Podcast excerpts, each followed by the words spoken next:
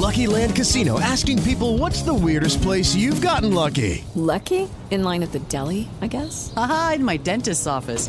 More than once, actually. Do I have to say? Yes, you do. In the car before my kids' PTA meeting. Really? Yes. Excuse me, what's the weirdest place you've gotten lucky? I never win and tell. Well, there you have it. You can get lucky anywhere playing at LuckyLandSlots.com. Play for free right now. Are you feeling lucky? No purchase necessary. Void where prohibited by law. 18 plus. Terms and conditions apply. See website for details. Siete en punto, panorama informativo 88.9, información que sirve.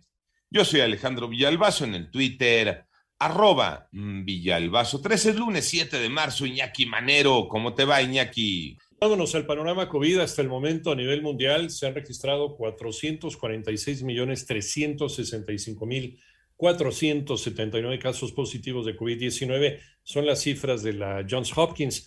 La cifra de muertes eh, en el mundo ya ha llegado a los 6 millones 316 mil personas fallecidas. Investigadores de Dinamarca informan que con el aumento de las subvariantes BA1 y BA2 de Omicron se ha observado una gran cantidad de reinfecciones. Por eso, por eso urge el estar todos completamente vacunados y que la vacunación sea pareja a nivel mundial.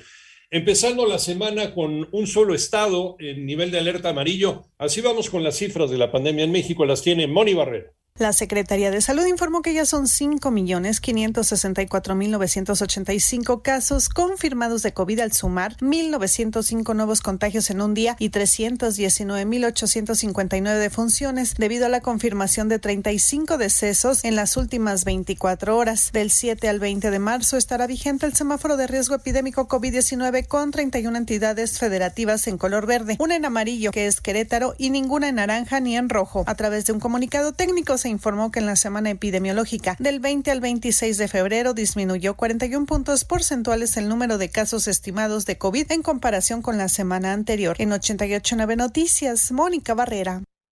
Toda esta información la puedes consultar, gracias por hacerlo, en nuestra página www.889noticias.mx.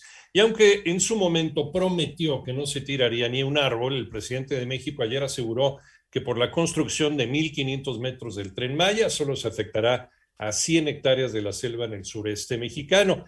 Cabe todavía aclarar, falta aclarar en dónde están los 20 mil árboles que se supone fueron trasplantados, a dónde se los llevaron, en dónde los trasplantaron. Por otra parte, tras eh, supuestas presiones del fiscal general Alejandro Gertz al Poder Judicial, familiares de Alejandra Cuevas Morán y Laura Morán exigieron a la Suprema Corte ayudar en la liberación de ambas, quienes son acusadas del asesinato del hermano del fiscal. Además, fue reaprendido el interno que se fugó del penal de Puente Grande, Jalisco, con un documento falso y del cual ya habíamos platicado la semana pasada.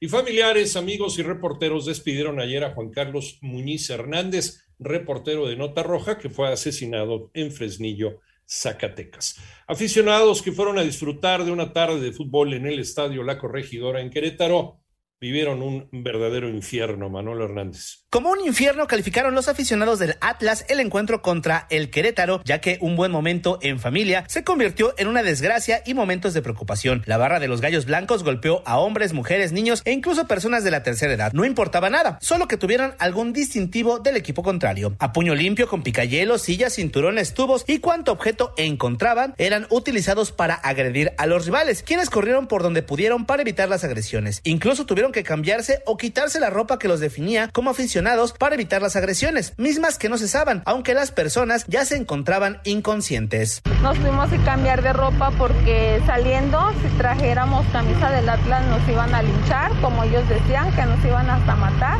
Fue en cuestión de segundos donde para donde voltearas estaban golpeando a toda la gente que trajera camisa de Atlas.